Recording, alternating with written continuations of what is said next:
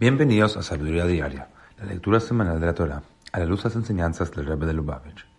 En la cuarta lectura de la Parashá de Toldot, aprendemos cómo eventualmente Yitzhak se asentó en Beersheba. El rey de los filisteos le pidió a Yitzhak hacer una alianza con él, reconociendo que Yitzhak había sido bendecido con éxito y favor divinos. Como dice el versículo, Vayamru ra'o ra'inu que hayashem imach, teina alabe noteno, beneinu ubeneja, el rey de Filistea y su comitiva dijo a Isaac, Hemos visto que Dios ha estado contigo, por lo que dijimos que haya ahora un juramento solemne entre nosotros y hagamos un pacto contigo. En el Hijo tomo 1, el rey nos enseña que primero los filisteos se apoderaron de los pozos que Isaac había cavado, pero al final lo buscaron activamente para hacer la paz con él.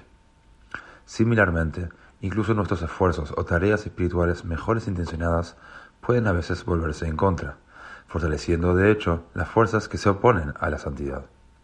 Sin embargo, aprendemos de Yitzhak a no desalentarnos frente a dichos contratiempos inesperados. En su lugar, debemos continuar nuestros esfuerzos, que seguro que eventualmente tendrán éxito.